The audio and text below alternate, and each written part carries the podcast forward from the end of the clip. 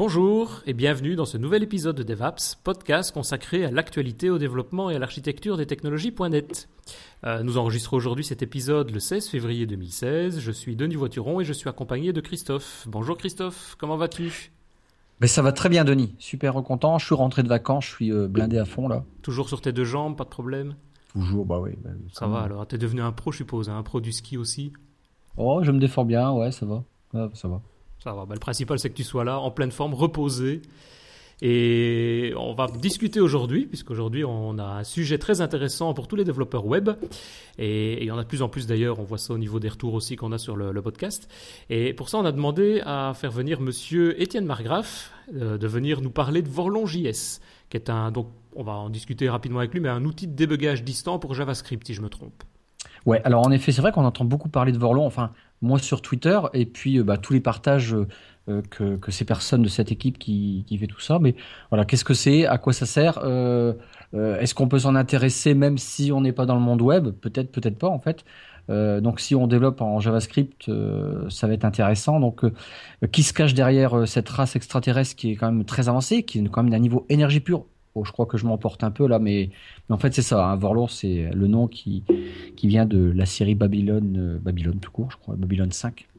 Ouais. Et donc, euh, voilà, euh, Étienne. Et pour ça, il y a Étienne qui est là. Bonjour Étienne. Oui. Bonjour, ça va bien? Ça va bien, et toi? Très très bien, très bien. Moi je reviens pas du ski mais j'y vais la semaine prochaine et j'apprends aussi donc j'espère que je me casserai pas un truc. Ah bah voilà. Il y a que moi qui me pars pas au ski pour le moment alors moi ça sera beaucoup plus tard. ah vas-y pas trop tard non plus quoi. Ah bah j'attends que la neige soit fondue moi. Hein. ouais, je comprends ouais. C'est plus c'est plus secure.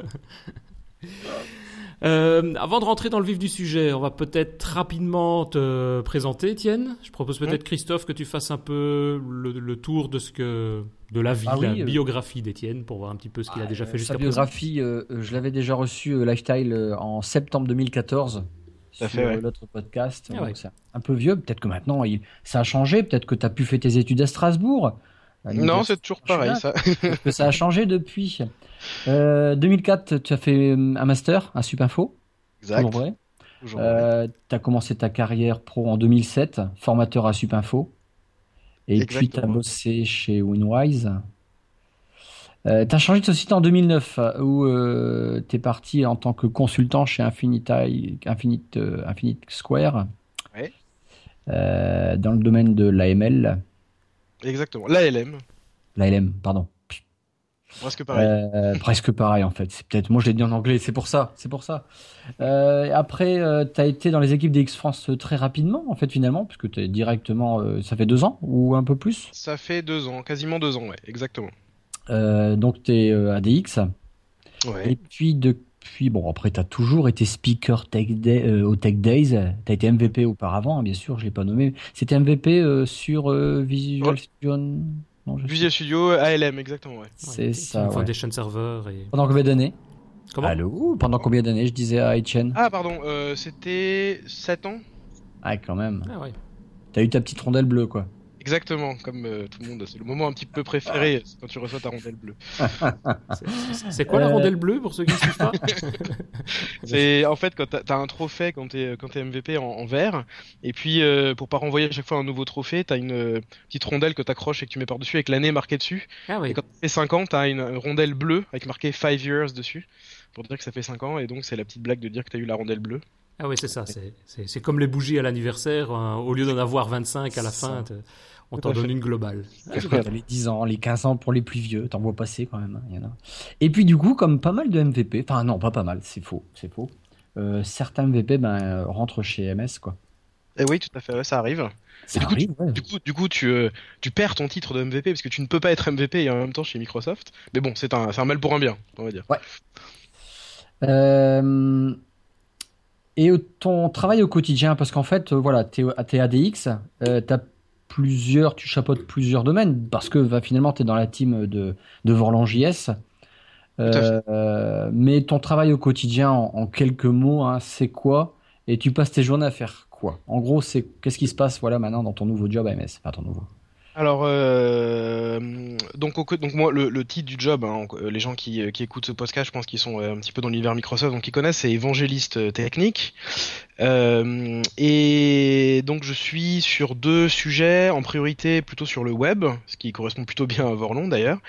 Euh, et, et sinon, en second plan, je, je m'occupe aussi de tout ce qui est application cross-platform avec des outils genre euh, Cordova ou Xamarin par exemple. Euh, donc ça c'est une partie de ce que je fais. Donc là bah, c'est assez classique. Hein. Je fais des conférences, euh, j'écris des articles de blog, euh, j'écris des articles, je participe à des podcasts par exemple. et je prépare du contenu pour d'autres personnes qui puissent le, le, délivrer, des slides par exemple, ce genre de choses. Donc ça c'est une partie de ce que je fais. Et puis la seconde partie de ce dont je m'occupe c'est que je suis alors le titre c'est un peu pompeux, mais euh, c'est en gros je m'occupe de la partie technique de l'accélérateur de start-up euh, Microsoft Ventures. Euh, donc je suis CTO en résidence de Microsoft Ventures. Je réside à Microsoft Ventures. D'accord. Voilà. Donc ça, en quelques mots, donc l'accélérateur, hein, si ça intéresse des gens, on peut aller jeter un coup d'œil. On accélère des startups pendant 4 mois, une dizaine de startups à chaque fois, deux fois par an. Et le but, c'est de les aider à lever des fonds et à s'améliorer sur la, la, partie technique. Donc moi, je les aide sur cette partie-là je les mets en relation avec les bonnes personnes sur Azure et ce genre de choses. Ok, ok. Et c'est dans, dans, ce cadre-là que tu as développé aussi Vorlon.js ou c'est en, en, distinct? C'est distinct. Alors c'est dans ce cadre, euh, pas, pas de Microsoft Ventures euh, précisément. C'est, euh, bah, je, sais pas si je commence déjà à expliquer un petit peu le pourquoi on a fait Vorlon. Ouais, décroune un petit peu effectivement. C'est, enfin, j'ai juste repéré en avril 2015. Je pense que tu as Exactement, ouais. publié sur GitHub la version de Vorlon.js. Mais qu'est-ce que c'est? Alors qu'est-ce que c'est? Donc alors déjà, donc notre rôle à nous, c'est d'être, euh, c'est d'évangéliser euh, la plateforme web au sens large, pas que de Microsoft d'ailleurs. Et, euh, et en fait, on cherche toujours plutôt que de faire des, de, de, montrer des Hello World et de faire des choses comme ça, on aime bien montrer des exemples sur des sujets euh, sur des sujets de la vraie vie et c'est une des raisons pour lesquelles David et David ont créé Babylon.js à l'origine euh, que certains connaissent peut-être hein, qui est un framework qui permet de faire de la 3D euh, sur le web. Euh, et en fait on s'est dit on cherchait un nouveau sujet une nouvelle, une nouvelle, une nouvelle manière de pouvoir présenter des choses et on s'est dit si en plus ça peut servir aux gens ça peut être cool. Et donc on, on, a réfléchi en web quel était un des plus gros problèmes qu'on a à l'heure actuelle. Donc quand je dis on c'est euh, David Catu, David Rousset et Pierre Lagarde, parce qu'on est les quatre euh, créateurs de, cet outil-là. D'autres ont rejoint après, mais c'est les quatre, on est quatre premiers. Euh, on réfléchissait à qu'est-ce qui pose le plus problème actuellement quand on fait du dev web. C'est quand on veut débugger son site web sur mobile. Ça. Donc euh, voilà, ceux qui font du, euh, du debug, enfin ceux qui font du dev web et ont ces problématiques-là voient très bien de quoi je parle. Mais on, on, pour résumer, hein, le, le, principe c'est que si je veux, si je suis en local sur mon PC ou sur mon Mac, peu importe, j'ai un problème d'affichage ou j'ai un problème en JavaScript ou des choses comme ça, bah, ce que je fais c'est que j'appuie généralement sur F12, qui est la touche raccourcie pour avoir accès aux, outils de développement qui sont dans le, tous les navigateurs, Safari, Chrome, Firefox, IE et Chrome et euh, Edge. Euh, et du coup j'ai accès bah, sur mon propre PC, je peux voir ce qui se passe et comprendre l'origine des problèmes. C'est ça. Effectivement, le F12 sur un, sur un portable, on n'a pas l'air con. Voilà. Et donc, euh, en fait, on a, on a le problème, c'est qu'on l'a pas sur mobile, enfin sur un portable ou sur un, sur certaines tablettes, hein, sur un iPad par exemple, il y a pas de, il y a pas non plus, t'as pas de clavier avec F12 et tout ça. Donc, il existe des solutions pour le, le faire, mais c'est pas idéal. Enfin, nous, on trouvait pas ça idéal, parce qu'en fait, t'es obligé de brancher ton périphérique sur lequel t'as un problème en USB euh, sur un sur un endroit où il y a la même chose. Donc par exemple, si on veut débugger sur Safari sur un iPhone, on doit avoir un Mac aussi. Euh, et on doit se brancher en, USB et on utilise Safari qui va se connecter au Safari sur mobile et on a le F12 qui est sur notre Mac entre guillemets et puis à travers le câble USB il nous permet de débugger ce qui se passe sur euh, sur le, périphérique. Donc ça c'est un petit peu problématique parce que euh, bah, il faut avoir un Mac, il faut avoir un PC pour débugger sur du sur du Chrome par exemple ou des choses comme ça et puis c'est pas très pratique, faut brancher, débrancher etc. Et donc on a essayé de trouver une solution à ça et c'est de là qu'est né qu'est né Vorlon. C'est ça. Donc c'est en gros, si je résume, c'est un F12 accessible à distance. Ça passe par le réseau évidemment. On passe pas du tout par euh, du USB ou autre chose. Hein. Non, ça passe par le réseau et euh, bon, on reviendra dessus, mais c'est assez simple à, à, à, intégrer et ça permet de résoudre voilà ce que ce qu'on est en train de visualiser là. Enfin, pour ceux qui regardent, faut que je m'habitue. En, en, vidéo. Euh, voilà, en vidéo. mais effectivement, ça permet de résoudre euh, ce problème-là principalement. Et puis, ce qui est intéressant, c'est que euh, c'est que on peut l'utiliser aussi pour débugger à distance sur un PC ou un Mac. On, l'a créé pour résoudre le problème de, de, des mobiles, mais ça marche dans n'importe quel contexte, peu importe, tant qu'on est exécuté dans un navigateur. C'est ça, on verra effectivement un peu plus tard au niveau notamment de l'installation et des accès, mais on parle de mobile, mais effectivement si j'ai moi une multitude de PC en, cours de développement, un site web qui est testé par une série d'utilisateurs, on peut utiliser cette technologie-là pour pouvoir accéder à distance, en quelque sorte, à leur browser et, accéder au DOM, accéder au JavaScript, accéder à tout ce qui se trouve sur leur navigateur pour le valider. Tout à fait, oui, exactement. Ouais, c'est ça, ok. Mais alors, accéder à distance, mais euh, on parle du réseau interne ou alors vraiment, on est dans, la, dans le parti où euh, je vais utiliser comme, euh, comme l'Internet? Quelqu'un qui travaille à distance aura accès? Alors donc c'est ça, tout dépend de comment tu le déploies et puis de l'expérience que tu veux. Mais la réponse courte c'est oui. Euh, puisqu'en fait ça passe à travers le réseau, donc euh, que ce soit en local ou que ce soit à distance, ça fonctionnera, euh, ça fonctionnera de la même manière. Et d'ailleurs, on, en reparlera certainement, mais au niveau du déploiement, soit tu l'installes en local, soit tu peux le déployer dans Azure par exemple ou Amazon, enfin peu importe, hein, tu, le, tu peux l'installer quelque part et y accéder n'importe où. Et donc c'est possible. c'est ça. Et, en termes justement pour faire ce débugage et cette communication, passant par Internet notamment, on se base, vous vous basez sur quoi comme technologie, sur quel type d'outils? Alors en fait, ce qu'on a décidé de, faire, c'était euh, d'utiliser des technos qui sont utilisés euh, par euh, un grand nombre de développeurs web. déjà parce que une des premières raisons, c'est que nous, on est très techno Microsoft à l'origine, et c'est bien de connaître un petit peu ce qui se fait ailleurs. Donc on a décidé d'utiliser Node.js pour créer toute la euh, toute la structure de Vorlon. Donc euh, démarrer Vorlon, c'est démarrer un serveur Node.js au final. Et ce serveur Node.js, il fait plein de choses et notamment c'est lui qui va générer euh, l'interface graphique du tableau de bord, celui qui permet de, de débugger à distance. Donc on appelle le, dashboard. Je crois pas qu'on les traduit dans, l'outil, il y a qu'une version anglaise. Et en fait, ce, ce tableau de bord là, lui, il est généré avec un autre framework qui vient par-dessus Node.js, qui est beaucoup utilisé, qui s'appelle Express JS qui permet de faire du, euh, euh, du MVC, un petit peu comme ce qu'on fait dans ASP.NET MVC par exemple. Donc ça c'est pour le, la, partie rendue, ou en tout cas génération du, euh, du, site web, et pour la communication entre le, les périphériques mobiles qu'on veut débugger et puis le reste, ça se fait avec Socket.io. Qui, ah qui permet d'avoir des, des de, de, communiquer en web et de faire du temps réel en web entre guillemets, enfin de la communication directe. Et donc c'est plus quoi une, idée d'ouverture que vous n'avez pas nécessairement choisi bah, Je prends par exemple, pourquoi pas prendre de la SPNet pour, euh, à la place de Node.js et du Singalair au lieu de Socket.io par exemple? Oui, alors c'est tout à fait ça, c'est une question d'ouverture. Euh, c'est euh, aussi parce que euh, on s'adresse à des gens qui, euh, en fait, dans la communauté Microsoft, euh, les gens qui font de la SPNet, etc., ils connaissent ces technos-là. Ils les ont pas forcément mis en œuvre, donc c'est un moyen pour eux, si jamais ils testent Vorlon, de découvrir un peu comment ça marche. Et puis pour les gens, évidemment, nous on s'adresse aux développeurs web, peu importe leur techno. Et pour tous les gens qui ont l'habitude de faire du Node.js et, et qui seraient pas forcément attiré par un outil qui serait fait en ASP.NET potentiellement, euh, même si ça peut être une erreur, on peut en reparler un peu plus tard, hein, ou dans un autre podcast, je sais pas. Euh, mais pour tous ces gens-là, c'est des choses avec lesquelles ils sont familiers, donc on enlève un peu la friction qu'ils pourrait avoir à l'installation et l'utilisation. C'est ça, donc tout est développé en JavaScript en quelque sorte. tout est développé en. Alors même plus précisément, euh, tout est développé en TypeScript. Vous en avez parlé dans un, podcast précédent.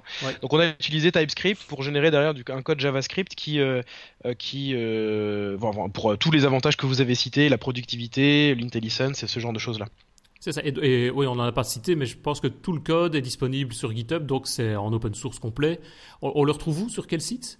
Alors, il y a donc le site principal c'est vorlonjs.io ou .com, mais je préfère dire .io, ça fait plus classe, c'est plus à la mode. Les deux fonctionnent en tout cas. Donc là-dessus, il y a euh, l'explication de euh, pourquoi on l'a fait, il y a une, des petites vidéos qui montrent euh, l'utilisation aussi de, de, de, de cet outil-là, et puis il y a le, les deux trois lignes de commande qui, qui aident à démarrer, et notamment un lien vers vers le l'entrepôt GitHub, puisqu'effectivement, tu as raison, tout est c'est un, projet qui est open source, et d'ailleurs c'est un projet qui est open source auquel beaucoup de personnes de la communauté ont contribué. On est assez content de ça. Donc euh, donc effectivement, tout est stocké euh, là-dessus et on... le, seul lien à retenir, c'est vorlonjs.io. Ouais, c'est ça. Tiens, je voudrais revenir à une question là par rapport à, euh, à Microsoft.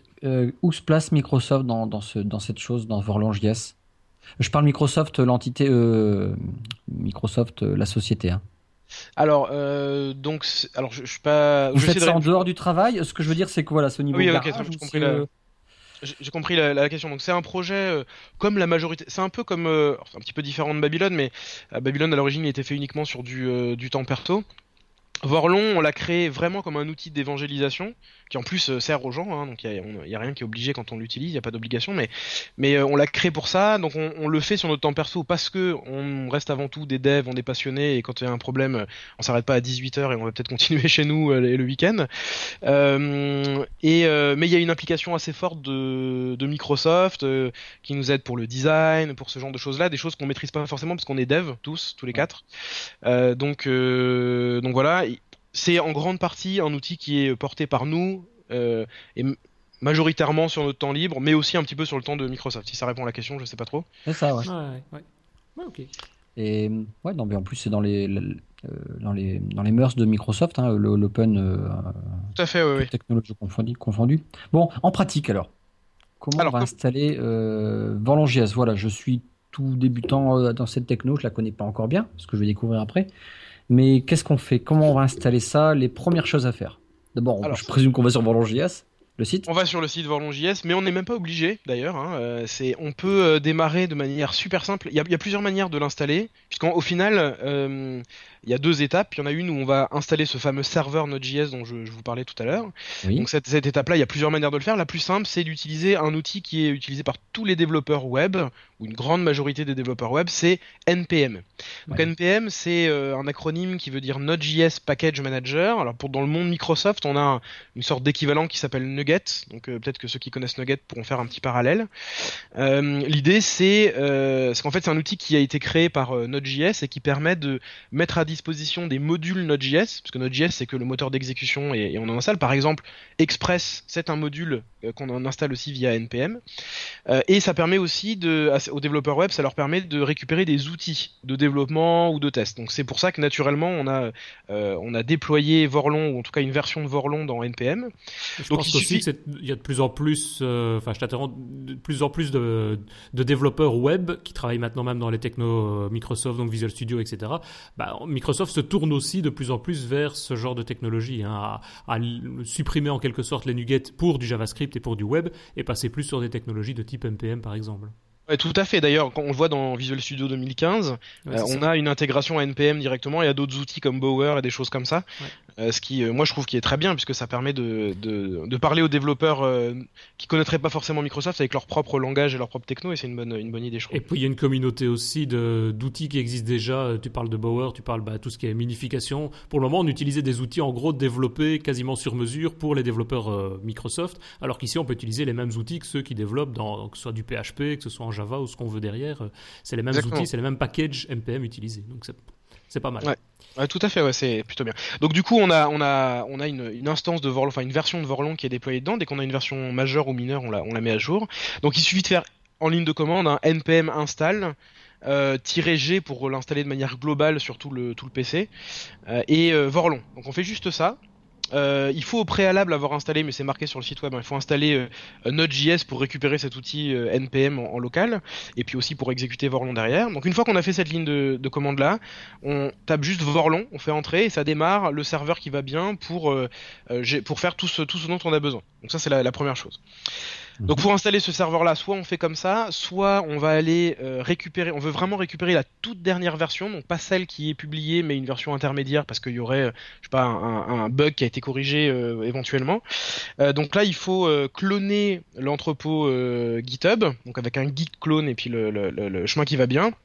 Et ensuite, on se déplace dans le répertoire et puis on fait un npm install qui lui va aller euh, récupérer tous les packages dont on a besoin parce qu'on les stocke pas dans le contrôle de code source dans GitHub, euh, les récupérer en local et puis lancer la, tâche de compilation qui qu'on fait avec Gulp euh, qui est aussi beaucoup utilisé dans le monde du web. Puis ensuite, on peut le démarrer en faisant un npm start par exemple, et ça va démarrer le, serveur. Donc c'est la même chose. le, seul l'intérêt de faire la deuxième version, c'est d'avoir une version peut-être un peu plus à jour si on en a vraiment besoin. Et côté client, alors, comment ça va se passer?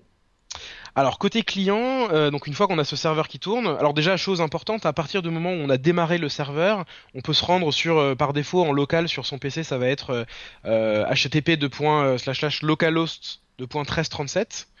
euh, voilà, qui a été pris au hasard, hein, le port. Au hasard. Je militais pour 1664, mais on a préféré 1337. euh, et donc, euh, donc, on navigue sur cette euh, adresse-là et ça va automatiquement le, le position, enfin ça va démarrer le dashboard qui va être vide. Et en fait, ce dashboard là, donc j'invite ceux qui écoutent euh, à aller regarder potentiellement sur le, le, site web pour voir à quoi ça ressemble. Mais sur le dashboard, on a sur une partie gauche euh, une liste qui par défaut est vide, mais qui va être remplie par les différents clients qu'on veut débugger. Donc en fait, à chaque fois que je vais naviguer sur mon site web, il va apparaître là-dedans. Puis à droite, il y aura les, différents outils qu'on peut utiliser. Et donc pour qu'un un, un client apparaisse là-dedans, euh, pour qu'un un, un, un, site web apparaisse là-dedans pour qu'on est en train de débugger, il faut dans le site web qu'on veut débugger rajouter une ligne de code. Donc dit autrement, mon site web, euh, je sais pas moi, un site de vente de carottes en ligne par exemple, si je veux pouvoir le débugger, il faut que dans les scripts tout en haut de ma page HTML, je rajoute une référence vers un, un script JavaScript qui s'appelle vorlon.js, la version la plus simple. Et donc ça c'est quelque c'est un, un script qui est généré par le serveur qu'on vient de créer. Donc le serveur qu'on a qu'on a installé, lui, il permet d'afficher le dashboard et aussi de générer ce fichier-là. Donc l'adresse en général, c'est http localhost 2.1337 ou le port que vous avez précisé puisqu'on peut le changer slash vorlon.js. Donc là le serveur il génère ce fichier et en fait ça rapatrie dans le dans le client entre guillemets toute la partie euh, client dont on a besoin pour euh, visualiser ce qui se passe sur ce client, remonter les informations en socket.io, etc. Et pourquoi il est généré par le serveur? Pourquoi c'est pas une version standard? C'est pourquoi des raisons de sécurité? Alors non, c'est pourquoi c'est pas une, un fichier statique, tu veux dire? Un fichier statique, oui, c'est ça. En fait, c'est euh, à l'origine c'était statique et puis en fait, ce qu'il y a, c'est que on a un système modulaire. Donc euh, les outils qu'on utilise pour débugger ces différents plugins. Ah oui, ok. Euh, et en fait, ce, ces plugins ils sont pilotés par un, un fichier de configuration. Euh, et donc à la volée, tu peux activer, désactiver des plugins. Et ce qui, si tu rafraîchis ta page, ce fichier-là, il contiendra le code des plugins que tu as demandé côté serveur. Ouais, c'est ça. Ouais, ouais. C'est voilà, c'est dynamique parce que c'est en fonction de la configuration. C'est plus euh, une personnalisation par utilisateur ou par euh, par développeur, quoi. C'est ça. Ah, tout à fait. Et puis euh, après, il y a des sous-versions, mais je vais pas rentrer dans les détails. On peut, c'est la version qui est minifiée par défaut. On peut demander la version max en faisant vorlon.max.js. Ah, ouais. On peut lui demander une version sans socket.io parce qu'on peut le référencer par ailleurs, etc. Donc on peut un peu customiser ce truc-là. Mais par défaut, il y a rien à faire. On met cette ligne et automatiquement, il s'enregistre auprès du auprès du, du serveur. Puis il y a une autre manière de déployer je reviens un petit peu en arrière là, de déployer Vorlon euh, que que j'ai un petit peu mis, de côté, c'est le fait de pouvoir déployer dans Azure. Enfin, on en a parlé rapidement, mais donc encore une fois, on peut le déployer où on veut, hein, Azure, sur un serveur chez soi, Amazon, chez Google, enfin on fait vraiment ce qu'on veut. Euh, mais on a un partenariat au niveau de Microsoft. Euh, globalement, hein, pas, moi, mais, Microsoft euh, Corp, avec GitHub, on fait plein de choses avec eux, dans Visual Studio, dans Azure et tout ça. Et en fait, on a la possibilité de rajouter un bouton euh, donc ça c'est si vous vous avez un projet GitHub vous pouvez le faire. Hein. On peut rajouter un bouton dans euh, le README dans euh, GitHub dans son projet. Donc les gens ils vont sur le, repository GitHub et ils scrollent tout en bas. Et puis dans le README il y a un bouton Deploy to Azure et quand on clique dessus en fait, derrière, c'est lié à un fichier de config dans lequel on a dit bah, j'ai besoin de ça, de ça, de ça, de ça, de créer une, je pas, un, site web dans Azure, de créer une, une, base de données, ce genre de choses. Et ça va l'automatiser avec un formulaire. Donc, euh, donc du coup, je me connecte avec mon compte Azure, s'il faut que j'en ai un, bien sûr. Je peux en avoir un d'évaluation, par exemple. Et puis, il va me demander des infos du genre le nom du site web. Donc là, ça va être mon vorlon.js, quelque chose. Euh, quelle souscription Azure sur laquelle je veux le déployer. Et euh, je remplis tout ce qui va bien. Puis quand je fais next, next, next, il y a trois étapes. Euh, ça me le crée et automatiquement, j'ai mon instance qui est déployée dans Azure. Du coup, par exemple, pour répondre à ta question tout à l'heure, Christophe, euh, quand si tu veux pouvoir accéder à distance, et pas simplement sur ton PC ou dans ton réseau local, bah, tu peux le déployer sur Azure, ce qui fait qu'après, dans ton client que tu veux débugger, plutôt que de mettre localhost, tu mettras le nom du site web Azure sur lequel il y a, euh, il y a, il y a ton dashboard. Et puis, a priori, c'est très très simple. Euh, le déploiement Azure, il est super facile. Ah oui, c'est extrêmement simple à utiliser. Ouais. Et donc, Et ça, on peut ça s'installe directement sur un site web dans Azure, donc Node.js est supporté, enfin tout, tout ce qu'il faut pour le faire tourner est évidemment déployé, je suppose, en même temps. Oui, tout à fait. C'est vraiment une fois que tu l'as fait, tu cliques sur un, tu cliques sur un lien et automatiquement t'as ton, euh, ton, as ton instance qui tourne et ton dashboard, tout est, tout est fait. T'as pas besoin d'aller dans la, la config. C'est ça. Okay. Ça, fon ça, fonctionne sur tous les types de sites comme les sites ASP.NET. Alors, euh, donc c'est une très bonne question. Donc le site que tu veux débugger, en fait, on ne débug que la partie cliente. Donc peu importe comment est généré ton site web, que ce soit de l'ASP.NET, du JSP, du Node.js, enfin tout ce que tu veux. ce qui compte, c'est le, c'est ce qui est affiché sur le client, sur le navigateur. c'est le JavaScript, d'accord. Donc il n'y a pas de, il a pas d'impact. On n'est pas embêté par la techno qui est derrière, côté serveur. Et, justement, qu'est-ce qu'on débug Qu'est-ce qu'on a comme outil dans le dashboard, je suppose, puisque c'est ça que le, développeur, celui qui veut valider le code, va avoir devant les yeux. Il a le dashboard. Il a donc, tu dis, sur la partie gauche, la liste des différents utilisateurs, des différents clients qui sont connectés, c'est ça? Tout à fait. Donc euh, et puis à droite, il a des, il a des les outils qui vont l'aider à, débugger. Et qu'est-ce qu'on a alors comme outils principaux? Euh, alors avant de d'expliquer cette partie-là, euh, je veux revenir un peu sur la notion de plugin. Donc quand on a créé Vorlon, euh, c'est pour bien comprendre pourquoi on a ça et pourquoi ça évolue. Quand on a créé Vorlon, on voulait tout de suite donner une dimension euh, communautaire à l'outil. Euh, donc on voulait que ça soit pas uniquement nous qui participions, mais que n'importe qui puisse participer, comme c'est un projet open source, et on voulait le rendre le plus simple possible.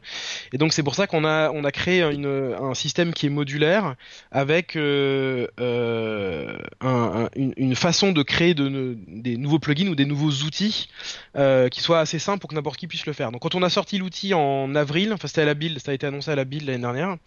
Quand on a sorti Vorlon, la première version, on n'avait que trois plugins. Donc il y avait le trois outils.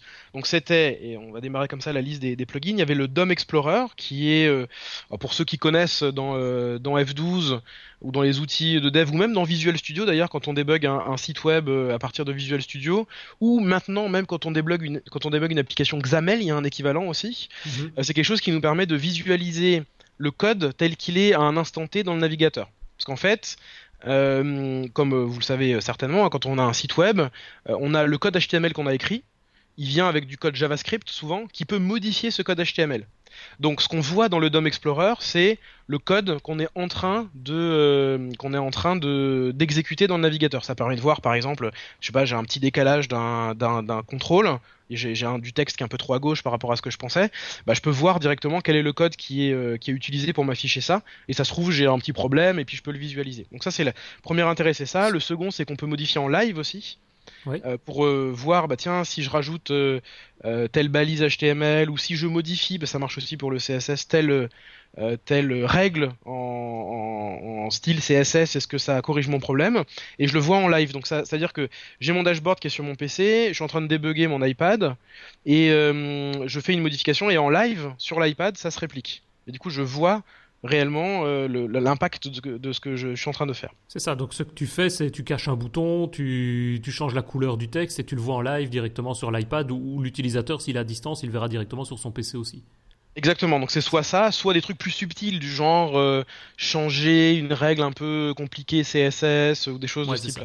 Vraiment, c'est très. Euh, en gros, pour ceux qui font du développement mobile avec du XAML, ce que tu modifies, c'est ce qu'on appelle l'arbre visuel dans, dans, le mobile, quoi. Exactement. L'aspect XAML. Ouais.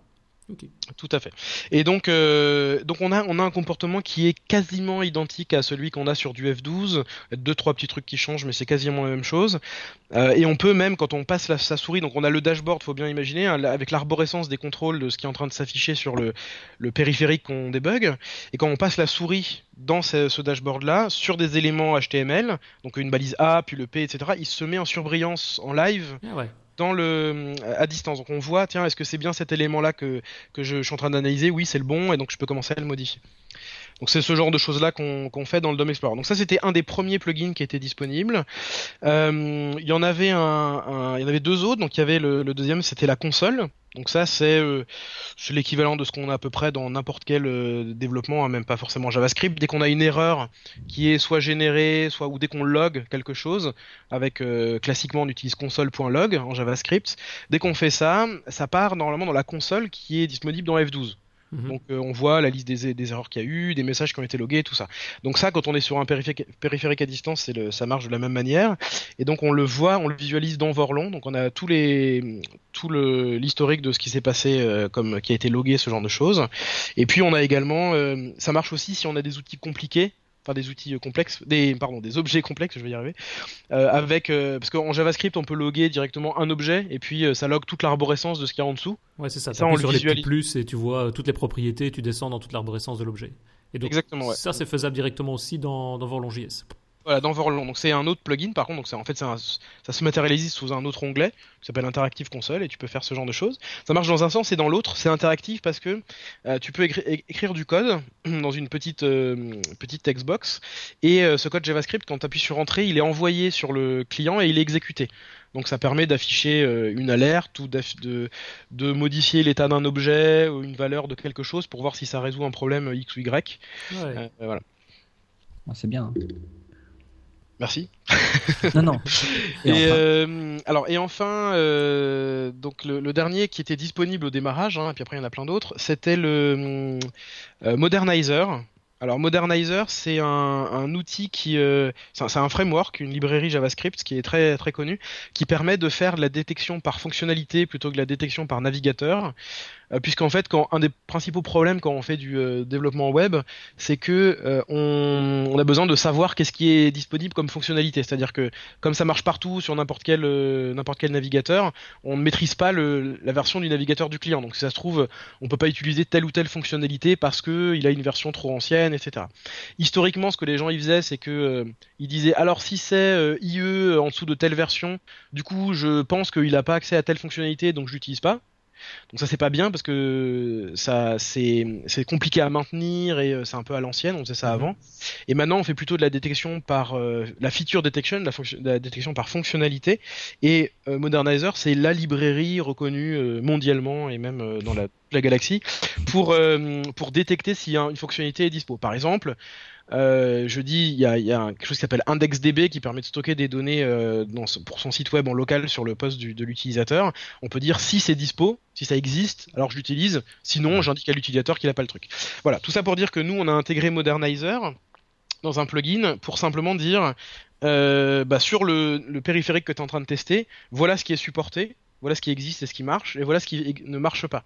Par exemple, euh, si t'as pas de son alors que dans ton site web tu as du son, bah ça se trouve c'est parce qu'il y a Web Audio qui est pas activé sur ce navigateur là parce que c'est un Android avec une version euh, trop ancienne de Chrome par exemple. Ouais, Et maintenant, quand tu parles, ce sont, des plugins, mais il ne faut pas les installer. Quand tu fais la procédure d'install dont on a parlé tout à l'heure, donc le npm par exemple, ça va directement placer au moins ces trois plugins là. Ouais, tout à fait. Alors, ça, place d'ailleurs même plus que cela. Ça place tous les plugins. Il y en a certains qui sont désactivés par défaut, mais ça les place toutes. Et il y en a une dizaine à peu près qui est, qui est activée. Donc, effectivement, pour l'instant. On peut les citer là On peut les citer. C'était les, trois premiers. Donc là, vraiment, quand la première version est sortie. Euh, mais il y en a quand même des autres qui sont euh, vachement bien maintenant. Et euh, au hasard, je sais pas, je vais prendre. moi, je vois l'unit test. Voilà, donc unit test, il y en a plein. Et justement, ce qui, ce qui est, par exemple, au hasard, ce qui est, non mais ce qui est très bien, c'est, euh, c'est que justement, à partir de là, il y a eu la communauté qui a participé. Donc il y a eu des Français et des Américains aussi. Donc on était assez contents de ça. Et tous les autres plugins, ils ont été majoritairement faits par euh, d'autres personnes. On a contribué un petit peu, mais ils ont été majoritairement faits par d'autres. Et nous, on se concentre un peu sur le cœur. Donc là-dedans, il y a le, unit test qui permet de faire des, d'exécuter des tests unitaires à distance. Donc de dire, euh, tout le monde connaît le principe des tests unitaires, même si quand on est développeur, euh, il faut avouer qu'on le fait pas toujours. Euh, mais on connaît le principe. Hein. C'est pas bien, c'est pas bien. Il faut faire les tests unitaires. voilà, c'est-à-dire que dès que tu dis ça à quelqu'un, il dit non, non, mais c'est pas bien. Moi, je. Voilà, Ici, j'ai fait euh, un jour, je crois. donc, donc là, en tout cas, on essaie de simplifier ça. Donc, il y a des, il y a plein de frameworks de tests unitaires qui existent en JavaScript. Il y en a un qui a été choisi ici par la personne qui l'a fait, qui est QUnit. et donc, bah, quand on est dans ce, dans ce, cet outil-là, on on, peut simplement euh, soit aller euh, parcourir, chercher un fichier JavaScript qui contient les tests, mhm. soit les saisir dans une zone de saisie de texte. On clique sur Run et ça va, à partir du, euh, dashboard, les exécuter à distance sur le, sur le site qu'on est en train de tester. Et, et en fait, ce qui est intéressant, c'est que tout ce qu'on a eu à faire dans le, site client, c'est simplement référencer le, script Vorlon.js, puisque la personne qui a créé le plugin, elle a mis dans le plugin, il faut aussi référencer euh, tel fichier JavaScript qui est qunit.js puisqu'il y a besoin d'un, c'est un framework hein, donc il y a besoin d'un, fichier. Et ce fichier là il est automatiquement référencé dans le site web. Il a été fait euh, tout seul par le par le plugin. Ah c'est très clair ce que j'ai dit mais ouais tout à fait oui on retrouve le, tous les, fichiers JavaScript nécessaires pour pouvoir utiliser dans ce cas-ci les tests unitaires et le framework qunit pour euh, pour l'utiliser. C'est ça si je comprends Exactement, et ce, que je voulais un peu mettre en avant, c'est que si quelqu'un qui crée un plugin, n'importe lequel, s'il a besoin d'un fichier qui n'est pas référencé par défaut de, par Vorlon.js, il peut, dans la, dans la, manière de créer le plugin, il va simplement l'indiquer, le lister le, et le mettre à côté de son, son, fichier de son plugin, et il sera automatiquement envoyé et référencé correctement dans le, dans le client. Ouais, c'est très facile du coup pour le, mec. Euh, qu'est-ce qu'il y avait d'autre? Euh, L'Objet Explorer, Network Monitor, tous les trucs qui sont maintenant par défaut, hein, ces, objets qu'on voit ici à l'écran si vous regardez le, slide. Exactement, donc on a, on a Object Explorer, lui, c'est quelque chose qui permet de, de visualiser à un instant T euh, tous les objets, toutes les variables qui sont dans l'arborescence, donc ça qui commence à window hein, quand on est dans un site web. Tout ce qui est en dessous, on peut déplier, voir l'état de toutes les variables. Donc ça c'est super pratique pour euh, comprendre ce qui se passe à un moment donné. On peut chercher à l'intérieur. Euh, on a Network Monitor qui lui permet d'avoir la liste de toutes les ressources qui ont été téléchargées par le client.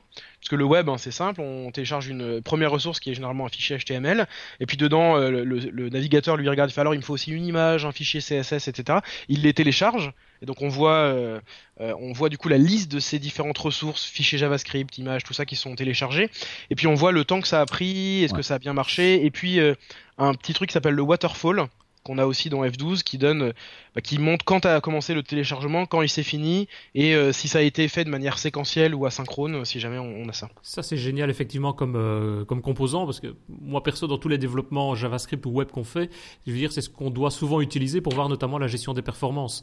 Est-ce que c'est énergivore ou pas? Oui, c'est ça, voilà, c'est ça. Et, donc là, tu as les informations du client. Tu n'as pas les informations, évidemment, toi, quand tu fais tes tests en local, qui en général marchent toujours bien, mais tu as vraiment l'état réel de l'utilisateur final qui est en train de travailler. Tu as vraiment le nombre de millisecondes qu'il a mis Louis pour pouvoir télécharger telle ressource ou tel fichier JavaScript ou telle image. Quoi. Exactement. Un très bon exemple de ça, c'est euh, c'est quand on fait, on fait un site web qui est euh, utilisé par des dans des pays différents. Euh, si par exemple il est hébergé en France et qu'il y a quelqu'un qui accède depuis les États-Unis, ça se trouve il y a un fichier qui qui est pas optimisé ou qui quand on est en local on se rend pas compte, ça va très vite. Mais dès qu'on est, à distance, ça devient plus compliqué. Là on arrive à l'identifier, donc c'est pas mal. Effectivement pour ça. Ouais, ok.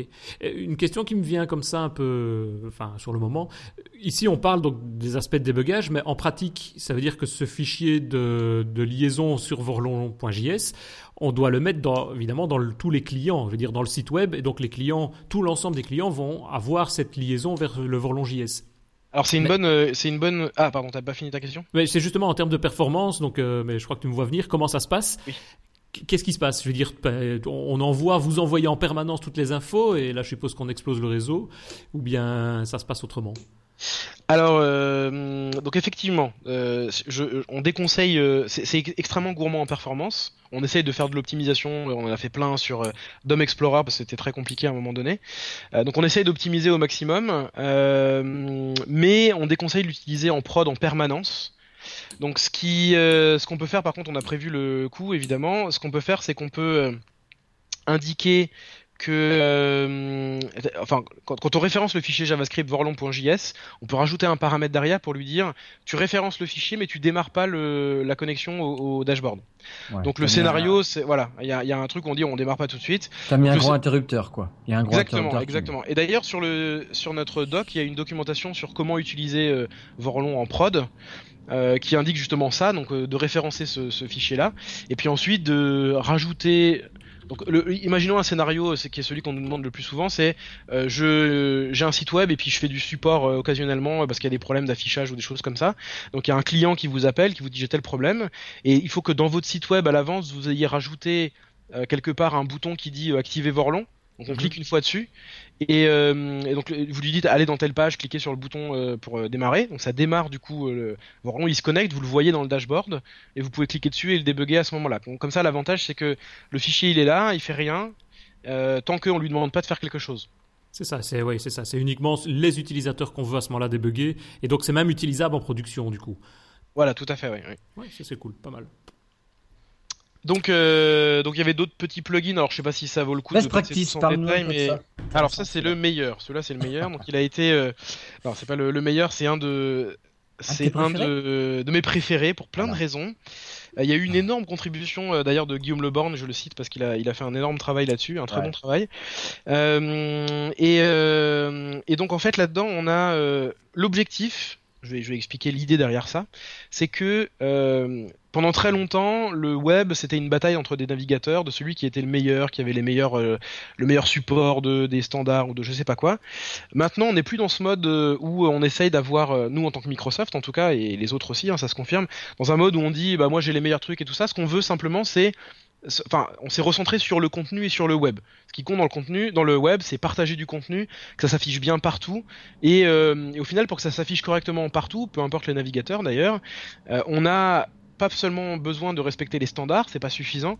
Il faut aussi respecter un ensemble de bonnes pratiques qui euh, qu'on a appris au fur et à mesure, puisque le web maintenant on commence à avoir une certaine expérience. Donc il y a notamment celle que je citais tout à l'heure, hein, qui était le, le, le, fait de ne pas faire de, de détection de navigateur, mais de faire la détection de fonctionnalité. C'est une des bonnes pratiques qui existent, mais il y en a plein. Mhm.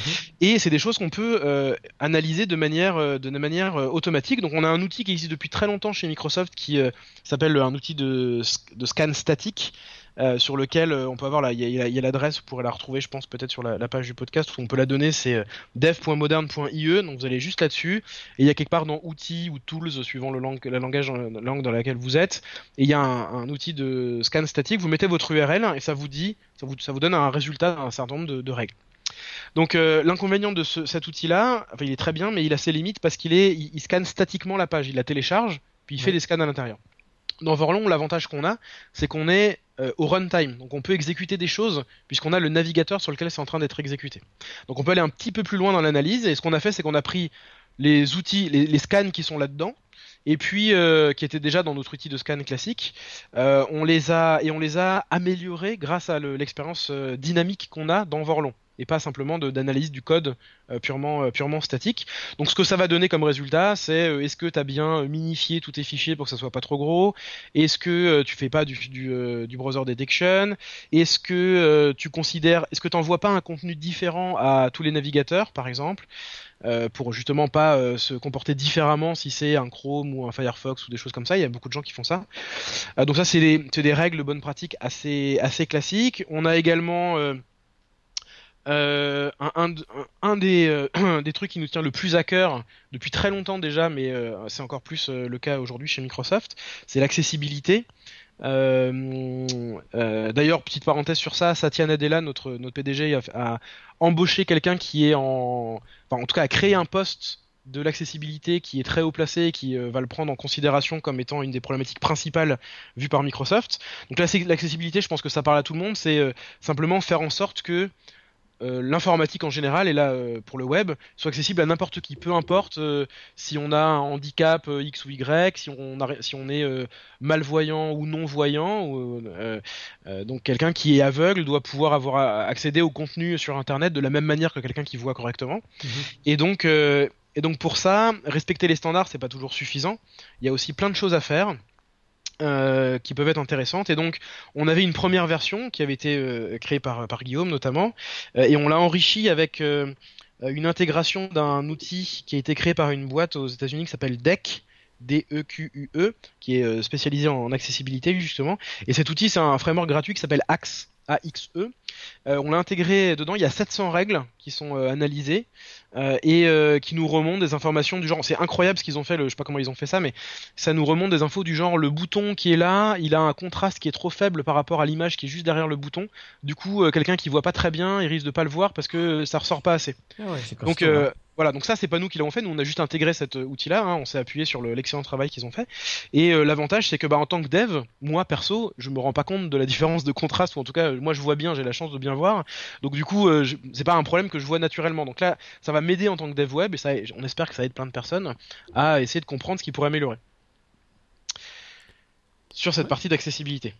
Ouais, pas mal. Voilà, puis après on a d'autres choses, euh, par exemple, est-ce que euh, pour le pour le web euh, mobile par exemple, est-ce qu'on a bien les icônes pour je sais pas toutes les plateformes, est-ce qu'on peut faire des icônes spécifiques par plateforme Est-ce que on définit bien le bon le bon viewport, c'est la, la, taille d'affichage, ce genre de choses Mhm. Et puis des choses que j'ai déjà citées pour les, pour les performances avec les fichiers minifiés et, ce genre de choses-là. C'est ça. Donc tout ça, effectivement, se base sur des, sur des plugins. Euh, ici, on parle de plugins, mais tu l'as déjà dit, donc je suppose qu'il y a moyen de créer ses propres plugins, puisque certains l'ont déjà fait, et de venir rajouter ses propres plugins pour son propre développement à l'intérieur du, du, système, sur son site internet à soi, et peut-être le rendre à ce moment-là accessible à la communauté ensuite. Tout à fait, oui. Ouais, ouais. Ça se passe comment? C'est compliqué à faire? Alors c'est euh, donc j'ai écrit un billet de blog sur le sujet qui est en anglais mais que c'est moi qui l'ai écrit, hein, c'est un français qui l'a écrit donc ça c'est facilement compréhensible je pense. Euh, qui parce qu'on n'a pas encore de doc pour l'instant pour la création de plugins et, euh, et puis de toute façon euh, on est dev donc on a un peu du mal à faire des docs et puis en tant que dev on préfère souvent les samples pour euh, comprendre un petit peu donc j'ai un sample qui permet de creuser un petit peu la techno. Puis là j'ai ma blague préférée qui est euh, que même si on peut se dire que sample on peut pas creuser euh, ça nous permet quand même de creuser un petit peu. Euh, ça, c'est fait, c'est passé. creuser un petit peu la tech. Vous êtes la les derniers à qui je vais la faire, je pense, parce que sinon les gens ça va aller. 50 fois, ça va aller, ça suffit. voilà. Donc en tout cas, euh, il y a un lien donc bit.ly donc bit.ly slash vorlon plugin qui mhm. redirige vers cet article-là, qui est pour l'instant la documentation la plus complète. Il y a peut-être deux trois trucs qui sont plus à jour. Faudrait que j'aille jeter un œil d'ailleurs. Je vais regarder parce qu'on ça bouge quand même assez souvent, mais le, dans l'ensemble, c'est quand même ça, ça reflète euh, ce qu'on doit faire. Donc c'est assez simple. Toute la partie tuyauterie, donc euh, tout ce qui est communication entre le mobile et puis euh, le dashboard, etc. Tout ça c'est géré pour vous.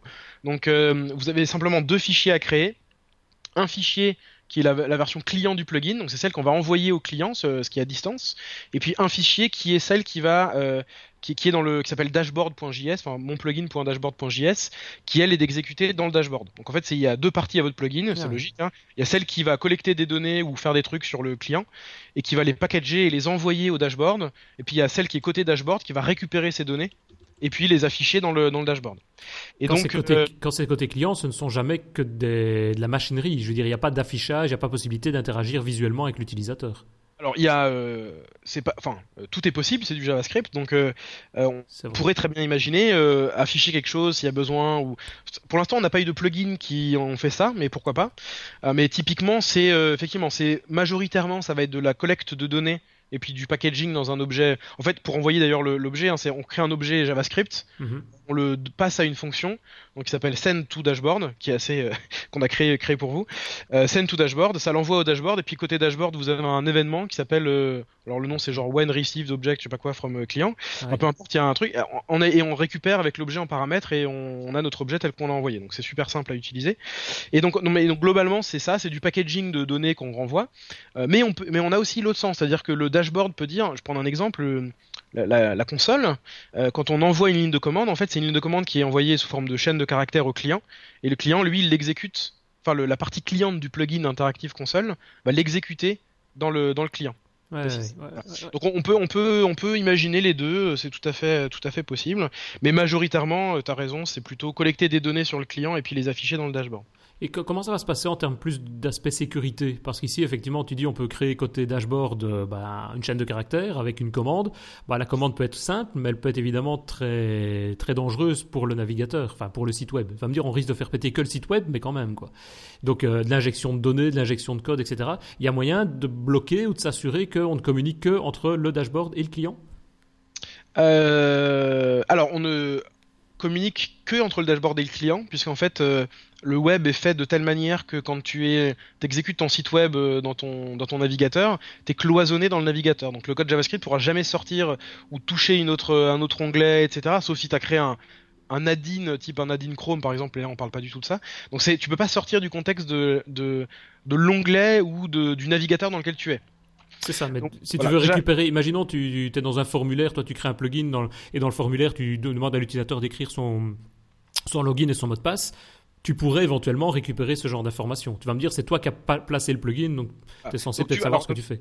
Il y a quand même un cas où c'est effectivement, c'est aussi une des raisons pour lesquelles on le conseille pas en prod tout le temps activé, mais euh, il y a un truc qui est important à comprendre, c'est que euh, effectivement, ce que tu dis, c'est qu'en fait, bah, c'est toi le honneur du site. Donc, si tu veux récupérer les informations de du euh, login mot de passe, je pense que t'as pas besoin d'attendre Vorlon pour le faire. Tu peux très bien te l'envoyer toi-même. Euh, vrai. Vu que t'es le créateur du site. Donc ça, c'est la première chose. Et puis euh, la deuxième, c'est qu'on peut très bien avoir Vorlon qui tourne dans un processus qui est qui est exposé en HTTPS. Donc, on peut sécuriser la communication entre le client et, et Vorlon. Et, et si jamais on est dans le cas où on a Vorlon qui exposé sur Internet, dans Azure par exemple. Mhm. Euh, là, on peut le protéger avec un login mot de passe euh, qui permet de, dès qu'on veut accéder au dashboard, nous demande ce, login mot de passe, ce qui fait que n'importe qui ne peut pas accéder à ça et faire ce qu'il veut avec les, différents clients. Ouais, c'est ça, ok. Mais ça reste, euh, je préfère être complètement transparent, on n'a pas de mécanisme poussé qui va empêcher de l'injection, des choses comme ça, puisque justement c'est ce qu'on fait. Donc on, on l'empêche pas. Et il faut bien l'avoir en tête quand on l'utilise. Si on veut utiliser dans la prod, il faut sécuriser avec de l'HTTPS, etc., etc. Ouais, ouais. Et donc là, tu dis donc là, on peut facilement et rapidement créer ses propres plugins. Et on peut aussi, je suppose, ensuite les activer ou les désactiver. Si on n'a pas envie d'avoir toute la liste pour des raisons de fusque de performance ou de trafic réseau, il y a moyen de, bah, on voit avec fichier config JSON par exemple, venir désactiver les éléments, c'est ça? Exactement. Dans le dans l'arborescence de Vorlon, il y a un fichier qui s'appelle config.json très précisément, dans lequel il y a la liste de tous les plugins. Et puis on peut, euh, alors il y a un booléen, on met true false pour l'activer, puis il y a deux trois paramètres aussi, et automatiquement il sera activé, désactivé, euh, et il ne sera pas envoyé, le code sera pas envoyé, donc il y aura uniquement ce qu'on a ce qu'on a réellement dit. Donc on peut très bien avoir un Vorlon dans lequel on a créé son propre plugin et on n'utilise pas du tout les plugins par défaut. Ouais, ok. Non, c'est très bien. Il vaut mieux avoir euh, j'ai déjà un site. Euh, ça va être embêtant d'installer Vorlon euh, après coup. Euh, pas du tout. Alors, Ou alors c'est vraiment quelque chose qu'il faut faire en amont dès le départ de la création d'un site web. Pas, du tout. Et je vais faire une petite parenthèse avec le proxy d'ailleurs. C'est qui, je, je sais pas si c'est là que tu voulais m'amener, mais en tout cas je vais en parler. Ah, c'est ça. J'ai le micro maintenant, je parle, je m'arrête plus. donc non, donc il y a deux, il y a deux choses. La première, c'est que euh, c'est pas compliqué d'ajouter Vorlon, peu importe euh, là où t'en es dans, ton processus de, dev, processus de dev, même si t'es déjà en prod. Il suffit, entre guillemets, hein, de rajouter une ligne de code dans ton fichier HTML, de le republier, et c'est terminé, t'as activé Vorlon sur ton client. Donc ça c'est la première chose. La deuxième c'est que t'as peut-être pas envie de l'activer ou t'as peut-être pas les moyens ou euh, euh, t'as détecté un bug sur un site web, c'est pas le tien et tu voudrais débugger avec Vorlon en local sur ton PC pour envoyer peut-être un, rapport de bug à la personne qui fait les sites web un peu plus détaillé. Euh, dans ce cas, on peut utiliser le proxy. Donc le proxy, le principe c'est c'est qu'en fait, j'ai un peu menti tout à l'heure, j'ai omis un petit bout, c'est que quand on démarre Vorlon, il n'y a pas un process Node.js qui démarre, il y en a deux. Donc il y a celui qui fait tout ce dont on a parlé maintenant, qui crée qui affiche le dashboard, qui génère le fichier JavaScript client et tout ça. Et il y en a un deuxième qui joue le rôle d'un proxy. Donc un proxy, qu'est-ce que c'est? On prend la, base de l'explication. C'est un truc qui tourne sur un, quelque part, euh, dans lequel on a des requêtes des choses qui vont passer. Donc là, un proxy HTTP, c'est ça. Donc j'ai des requêtes HTTP qui passent dedans avant de m'arriver à moi ou avant d'arriver à mon navigateur. Et du coup, dans le proxy, j'ai la possibilité de faire des choses. Soit, dans certains cas, c'est utilisé pour contrôler, euh, pour de la sécurité, d'éviter qu'il y ait des choses qui passent, ou par exemple sur les, dans les entreprises, c'est utilisé pour euh, éviter que les gens aillent sur des sites euh, euh, d'adultes, par exemple, ou des des, sites web qui sont considérés comme non productifs. Donc, il y a des entreprises qui, à tort ou à raison, empêchent les gens d'aller sur Facebook. Ça, c'est grâce à un proxy, parce qu'en fait, dès qu'on accède à Internet, on a le proxy qui est activé à travers ça, et toutes nos requêtes passent par ce proxy. Donc ça, c'est pour faire la petite parenthèse proxy. Dans le cas de Vorlon, c'est la même chose, sauf que c'est moi qui choisis ce que je fais passer à l'intérieur. Donc, euh, je vais reprendre la problématique de base. Imaginons que je veuille débugger Bing.com. Donc on est d'accord qu'on n'a pas accès à Bing.com, on ne peut pas rajouter un script euh, à l'intérieur. Donc pouvoir le débugger et injecter le script JavaScript, on a ce proxy là.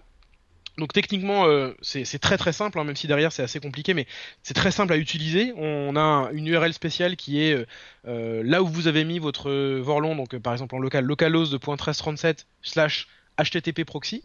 On saisit ça, on arrive sur une page dans laquelle on met, euh, on a une petite zone de texte, on met son URL, et puis on appuie sur entrée. Et ce qui se passe, c'est que il nous affiche un dashboard particulier, qui est le, même mais euh, qui est séparé du dashboard classique. Et puis surtout, il nous affiche le site web qu'on lui a donné dans le dans l'adresse, mais on, ne navigue pas directement dans le site web, on navigue sur une, URL un peu particulière qui est localhost de enfin c'est le port par défaut, slash l'URL qu'on veut visiter. Donc par exemple, ça va être slash www.bing.com. Ce qui fait que quand je navigue là-dedans, en fait, je navigue, je j'appelle pas directement le serveur de Bing, j'appelle en fait le proxy qui est sur localhost de .5050. Et ce proxy-là, lui, il va faire la demande à Bing. Donc il va dire, hey, on m'a demandé telle page, donne-la moi. Il la récupère dans son process Node.js, il injecte à l'intérieur le fichier JavaScript et il renvoie à mon navigateur la version avec le fichier JavaScript Vorlon dedans. C'est un, fiddler euh, online, on va dire, light. C'est pas mal. Donc, euh, je, je, je, sais pas si j'ai donné peut-être trop d'explications, c'était pour euh, expliquer vraiment le, le concept. Non, non, non, c'est bien. Donc, euh, et c'est vrai que dans, du coup, ça permet sur un site web existant, même qui a été développé il y a 3-4 ans, d'utiliser ce proxy, d'entrer l'adresse du site web existant et tu te retrouves avec les mêmes fonctionnalités, avec le même dashboard. C'est-à-dire Exactement, c'est la même chose. C'est en fait c'est c'est comme si euh, on injecte le même script, donc on a le même résultat, exactement la même chose. Et euh, alors par contre petite précision parce que souvent les gens me disent oula mais alors du coup là tu peux modifier n'importe quel site. C'est il faut absolument que je passe par cette URL qui passe à travers le proxy. Donc euh, si je navigue sur Bing sur mon PC au même moment, mais en direct j'ai pas la version avec Vorlon et c'est la version normale de Bing. C'est le fait de le mettre à concaténer à l'URL de mon proxy qui fait qu'elle passe à travers et que du coup je le récupère, euh, je le récupère comme ça euh, et j'y ai accès à partir de Vorlon. Mais c'est le même dashboard, c'est la même chose. Ouais, c'est ça. Et donc tu as accès à toutes les fonctionnalités, les mêmes plugins, tout, tout passe de la même manière et exactement. Très bien. Euh, tu as déjà des noms, projets? Enfin, tu connais des, des projets, des sociétés qui utilisent déjà JS, que ce soit en débugage ou même en production? Alors euh, oui, euh, je peux pas toutes les citer. Il y en a une qui s'appelle, euh, enfin, quelqu'un que je connais de chez Alza Création. Je sais pas si vous connaissez. Je, mhm. pense que vous connaissez. Euh, qui, euh, qui, certaines personnes là-bas l'utilisent pour débugger sur mobile justement, typiquement. et après, il y a d'autres personnes de grosses sociétés, mais qu'on peut, que je peux pas citer malheureusement. Dès que je pourrais, je, je vous le dirai. Vous pourrez peut-être le rajouter sur le podcast. et globalement, les retours qu'on a, alors c'est un des inconvénients d'avoir un outil qui est open source et qu'on peut installer où on veut, c'est qu'on ne sait pas qui l'utilise. c'est un petit peu compliqué. Donc les seules choses qu'on a euh, comme indication, c'est euh, le nombre d'étoiles qu'il y a sur le projet GitHub. Donc là, on est quasiment à, 2000. Si vous pouvez m'aider à arriver à 2000, euh, ça me permettrait d'ouvrir une bouteille, une bouteille de champagne qui, qui traîne depuis longtemps pour ça. Et, et puis, donc ça, c'est la première indication. La deuxième, c'est le, c'est le, les issues qui remontent sur GitHub, donc les erreurs ou les nouvelles idées qui arrivent. donc là, je sais pas combien on est, il faudrait que je regarde, mais on est dans, à quelques centaines, enfin 200, 300, quelque chose comme ça. Et puis le nombre de pull requests aussi qui arrivent directement sur le projet GitHub. Donc là, on doit être à 140, je pense, quelque chose de ce type-là. Donc c'est un indicateur de la vie d'un projet open source. Sur l'utilisation, après, c'est assez compliqué. Hein. Euh, j'ai des gens en conf qui me disent euh, j'utilise, c'est cool pour telle et telle raison et tout ça. Donc euh, il y a des gens qui me disent qu'ils l'utilisent. Bah, ça me rend plutôt, plutôt heureux. Euh, et puis de plus en plus de gens le connaissent aussi quand je vais en conférence et que j'en parle. Les gens ils viennent plus parce qu'ils sont curieux de savoir qu'est-ce que c'est que ce truc avec un nom bizarre. Ils viennent plutôt parce qu'ils en ont déjà entendu parler ou ils l'utilisent déjà et puis ils ont des questions. Donc euh, ça a évolué, là ça fait à peu près un an maintenant que ça existe. Ça a vraiment évolué au fil du temps à euh, les gens ils sont passés de ils sont curieux à ils veulent aller plus loin, ils l'ont déjà utilisé ou ils pensent à l'utiliser. Donc c'est euh, c'est un petit peu un petit peu ça. Mais encore une fois, c'est n'importe qui le télécharge et l'installe, on n'est pas au courant quoi. Donc euh, donc voilà. Donc par contre, ce qu'on pourrait ce qu'on pourrait faire, c'est un témoignage, euh, enfin un témoignage, mais un sondage peut-être, ça serait une bonne idée, voir qui l'utilise et tout ça. Ouais. ouais, les références, quoi, les références, c'est sympa. Ça fait parce que bon, sur le site, votre site, il est, il est, très bien foutu, hein, le site. mais c'est vrai que vous pourriez avoir un petit truc, les premières références, ce serait pas mal. Ouais. Nous-mêmes, on l'utilise nous-mêmes. Mais bon, effectivement, je vais réfléchir à cette partie-là, c'est pas, pas bête. Ok, ben c'est parfait. Donc, si je résume très rapidement, donc on, a passé un peu toutes les fonctionnalités de Vorlon.js. Donc, c'est en très gros résumé un outil de diagnostic. On va dire que c'est le F12, mais un outil de diagnostic distant de nos pages HTML et JavaScript. Donc l'avantage c'est qu'il est aussi construit donc sur des technologies récentes, éprouvées, et bah, il se base sur des plugins, ce qui n'est pas toujours le cas de tous les projets qu'on peut retrouver, donc ça c'est bien. Et donc ça permet ainsi de l'étendre très facilement, et donc on retrouve ainsi des dizaines, je pense de, déjà des dizaines de plugins qui permettent de débugger, nos sites web à distance. Alors on en a déjà parlé, mais donc si vous voulez retrouver plus d'infos sur Vorlon.js, vous allez en retrouver sans problème sur le site vorlonjs.com ou .io. Euh, et dès la page d'accueil, il y a une présentation vidéo d'une minute trente à peu près qui va montrer un peu tout le fonctionnel, comment ça marche, à quoi ça ressemble. Et alors il y a aussi un tuto que tu as très complet que tu as fait avec Channel 9. Il est lui en anglais, mais en une vingtaine de minutes, bah, tu reprends un peu tout ce qu'on fait ici, mais avec la vidéo aussi, bien qu'on l'a. Mais donc euh, en anglais, donc euh, on a l'avantage nous d'avoir tout ça en, français. Donc voilà, en tout cas, merci beaucoup. Je sais pas si Christophe, toi tu souhaites ajouter quelque chose? Bah, euh, c'est peut-être Étienne qui va vouloir rajouter, parce qu'on va pouvoir citer bah, quand même euh, tes, tes collègues de travail. Exactement. Alors, donc, avant même de les, de les citer, Euh, je voulais rajouter aussi qu'on a, euh, on vient d'apporter le support de Node.js aussi. Donc on peut, euh, on peut débugger plutôt que de débugger un, un site web, on peut maintenant s'accrocher à un processus Node.js qui tournerait à distance parce que maintenant Node.js on en fait de plus en plus, euh, ça, ça, tourne, euh, ça tourne dans des à distance donc sur sur Azure ou sur Amazon ou je sais pas quoi. Donc on a besoin de débugger à distance, ça, ça peut être intéressant de, de l'avoir. Et puis on l'a aussi dans des objets connectés. Donc par exemple dans un Raspberry.